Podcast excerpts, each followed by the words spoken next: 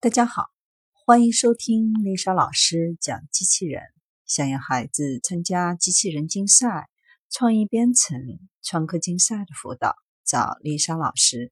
欢迎添加微信号幺五三五三五九二零六八，或搜索微信公众号“我最爱机器人”。今天丽莎老师要为大家分享的是：人工智能是全球协作的竞争。在二零一八世界人工智能大会上，中国 BAT 三大巨头掌门人全数到齐，并各自对未来人工智能时代提出各自的解读。百度的李彦宏说：“未来真正的 AI 公司是 AI 思维、AI 能力、AI 伦理的三位一体概念。”阿里巴巴的马云认为，AI 是技术。也是定义未来生活的方式，更认为 AI 应该翻译为机器智能而非人工智能，认为其将深刻的去改变制造业，成为制造业和服务业的完美结合。腾讯的马化腾在演讲时表示，人工智能技术的发展正在通往大社交时代，腾讯希望连接人与人、人与物以及人与服务。他认为其中的关键就在于 AI，将这些节点全部连接起来，就可以将整个人类朋友从几十亿扩大到几百亿。世界人工智能大会上，中美两国在 AI 领域的竞争也是媒体的焦点。中国在科技领域被认为应用能力强，但基础研究弱。马化腾当天在大会的高峰论坛上发表演说时说：“人工智能是跨国跨学科的探索，任何一个国家和企业都不能闭门造车。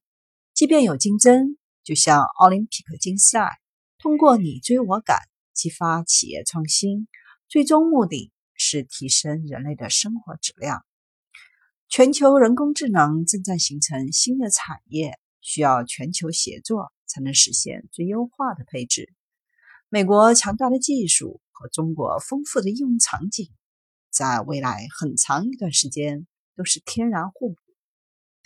微软全球执行副总裁、固能公司全球管理副总裁在被媒体问及有关中美在 AI 领域竞争的问题时，也都以全球协作的角度来看待。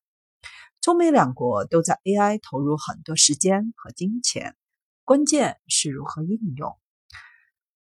他们不认为这是这一国和另一国的竞争，而是全球协作的竞争。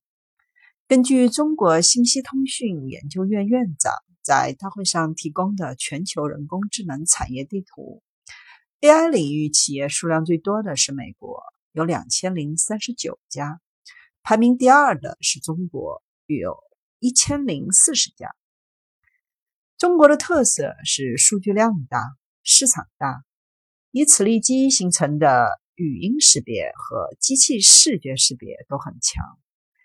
对未来 AI 发展，马化腾提出可知、可控、可用、可靠等四个角度，要确认 AI 算法是否变得清晰透明、可解释。如何避免 AI 危及人类的利益？是否能让尽可能多的人使用？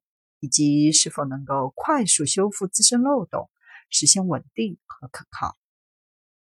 马云认为，数据时代制造业将被 AI 改造成服务业，大部分人工能被取代，但背后的体验和服务却无法取代。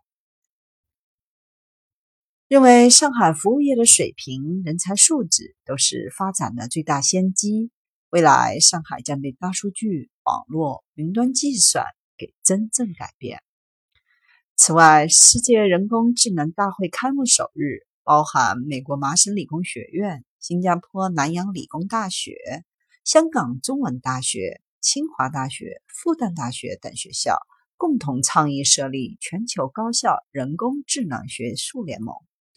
朝建立人工智能科学委员会机制，推动 AI 国际学术交流、产研合作，孵化 AI 企业面向进行合作。虽然 AI 发展如火如荼，但仍然有待耕耘。